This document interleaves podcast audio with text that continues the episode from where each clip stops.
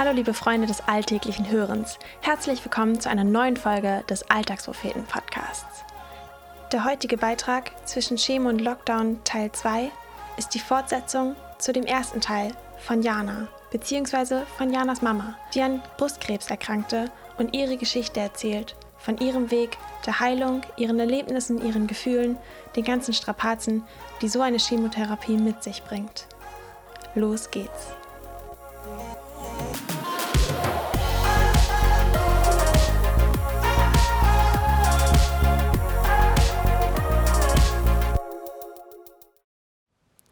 Diagnose Brustkrebs. Bis 2020 war mir das ein völlig unvertrautes Leiden. Hier und da habe ich von Bekannten gehört, die an Krebs leiden, aber was das genau für diese Menschen bedeutet, das konnte ich nicht erfassen. Bis meine Mutter im Frühjahr 2020 die Diagnose Brustkrebs gestellt bekam. Zeitgleich mit dem Einzug von Corona und des Lockdowns. Während der Zeit ihrer Brustkrebstherapie schrieb meine Mutter Nachrichten an Freunde und Unterstützer – weil ich jede Nachricht tief und berührend fand, weil meine Mutter es schafft, gleichzeitig ihr Leiden auszudrücken und die Hoffnung im Blick zu haben, weil niemand sonst und schon gar nicht ich so authentisch davon berichten kann, was man in einer solchen Phase durchmacht. Wegen all dieser Gründe möchte ich heute gar nicht so viel selbst schreiben, sondern meine Mutter durch ihre Nachrichten zu Wort kommen lassen. Und ihr werdet sehen, meine Mama ist eine Heldin. 13. August 2020, 16.47 Uhr. Mama. Nun liegt mein achter und damit letzter Chemozyklus schon fast eine Woche hinter mir. Und ich kann sagen, es ist wirklich ein sehr erleichterndes Gefühl zu wissen, dass es jetzt vorbei ist. Die Medikamente, die ich in den letzten vier Monaten immer wieder bekam, haben ihre Spuren hinterlassen. Mein Magen ist sehr empfindlich geworden, meine körperliche Kraft ist eingeschränkt und ich bin immer wieder sehr müde alles Nebenwirkungen der Chemo und der Begleitmedikamente. Meine Blutwerte haben sich dagegen in den letzten Wochen wieder stabilisiert und bald werden auch meine Haare wieder anfangen zu wachsen. Gerade rechtzeitig für die kältere Jahreszeit. Es bleibt eine spannende Zeit für mich und auch wenn es weiterhin Ungewissheiten gibt, will ich hoffnungsvoll in die Zukunft gehen. Ich habe große Sehnsucht, wieder am normalen Leben teilnehmen zu können, was zu Corona-Zeiten halt normal ist möchte wieder Leute treffen, Gottesdienste besuchen und Kontakte pflegen, aber die nächste Zeit muss ich noch vorsichtig sein. Mein Immunsystem ist noch zu labil. Ob ich wieder ganz gesund werde? Ich hoffe es und ich habe Chancen, aber garantieren kann es niemand. Noch vor einem Jahr ging ich davon aus, dass ich ganz gesund und noch recht fit bin. Es kann sich alles so schnell ändern. Der Gedanke, dass unser Leben in Gottes Hand ist, dass er Anfang und Ende bestimmt, entlastet mich. Ich will weiter darauf vertrauen, dass er den Plan hat. 13. September 2020, 9.49 Uhr. Mama. Vor zehn Tagen wurde ich operiert. Auf diese OP hatte ich mich fast gefreut, denn sie bedeutete, dass der Tumor entfernt wurde und ich ihn nicht mehr länger in mir trage. Zwar die Chemotherapie verhindert, dass der Tumor weiter wuchs, sie hat ihn im Gegenteil weitgehend aufgelöst, aber das Wissen, dass dieses Ding immer noch in mir ist, hatte mich doch immer belastet. Am Tag vor der OP wurden in einem radiologischen Verfahren die Lymphknoten markiert. Auch dies eine spannende Sache für mich, da man unter der OP sehen würde, ob ein Lymphknotenbefall vorliegt. Mein Herz klopfte, während die überdimensionalen Kamera über mir schwebte und ich still liegen musste. Diese ganzen diagnostischen Verfahren sind sehr schwer auszuhalten. Man fühlt sich ein Stück weit der sterilen Gerätemedizin ausgeliefert. Die Mitarbeiterinnen sind meist sehr sachlich und man fühlt sich allein mit seinen Ängsten. Da kommt mir heute zugute, dass ich im Konfirmandenunterricht viele Bibelverse auswendig lernen musste, die ich mir dann bei diesen Untersuchungen vorsage. Und das hilft wirklich. Die OP ging dann sehr gut vorüber. Ich hatte hinterher so gut wie keine Schmerzen, fühlte mich sehr schnell wieder fit und wurde im Krankenhaus gut versorgt.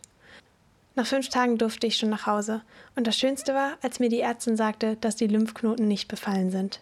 Ich bin sehr dankbar dafür. Wenn ich zurückschaue, was im letzten halben Jahr alles passiert ist, dann sehe ich viele beängstigende Situationen, die ich durchstehen musste. Mein Körper wurde geschwächt und die Seele durchgeschüttelt. Und trotzdem sehe ich, wie ich durch diese Krisen durchgetragen wurde. Und ich sehe die Handschrift Gottes, der uns zusagt, uns niemals allein zu lassen, auch wenn wir ihn nicht immer spüren. Ich möchte ihm weiter vertrauen, dass er es gut mit mir meint. 7. Oktober 2020, 9.35 Uhr. Mama. Die letzte Woche war sehr turbulent und mal wieder aufwühlend für mich. Eigentlich hatten Jochen und ich gerade einen sehr schönen Urlaub am Bodensee hinter uns, wo wir auftanken konnten und ich auch gemerkt habe, dass ich wieder mehr Kraft bekam.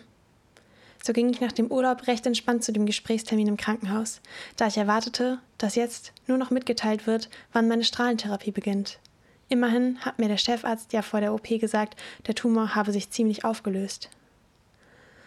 Nun eröffnete mir die Oberärztin, dass die Chemo doch nicht so gut gewirkt habe, von drei Stufen zur Stufe 1. Und dass sie deshalb jetzt beschlossen hätten, ich solle zur Sicherheit nochmal eine orale Chemotherapie machen, die über ein halbes Jahr gehen würde, mit zahlreichen fiesen Nebenwirkungen derart, wie ich sie schon bei der ersten Chemo erlebt hatte, und parallel zur Bestrahlung. Ich war erstmal völlig geschockt und zutiefst entmutigt. Wie sollen mein Körper und mein Immunsystem, das von der ersten Chemo ja noch nicht wieder ganz erholt ist, das verkraften mit Schädigungen, die vielleicht irreversibel sind? Jochen und ich haben dann ein Gespräch mit meiner Frauenärztin gesucht, die sich viel Zeit nahm und meine Bedenken absolut teilte. Die Wahrscheinlichkeit, dass diese neue Chemo einen positiven Effekt hat, liegt bei unter 10 Prozent und kann auch nicht gemessen werden. Sie ist ein Schuss ins Blaue. Auf meine Frage, wie sie in meiner Situation entscheiden würde, sagte die Gynäkologin, ich würde diese Chemo nicht machen. Dasselbe bestätigte mir auch ein anderer Arzt, den ich um seine Meinung bat. Auch er riet mir davon ab. So habe ich nach reiflichen Überlegungen beschlossen, diese Chemotherapie abzulehnen. Ich bin ein Mensch, der gern Sicherheit hat.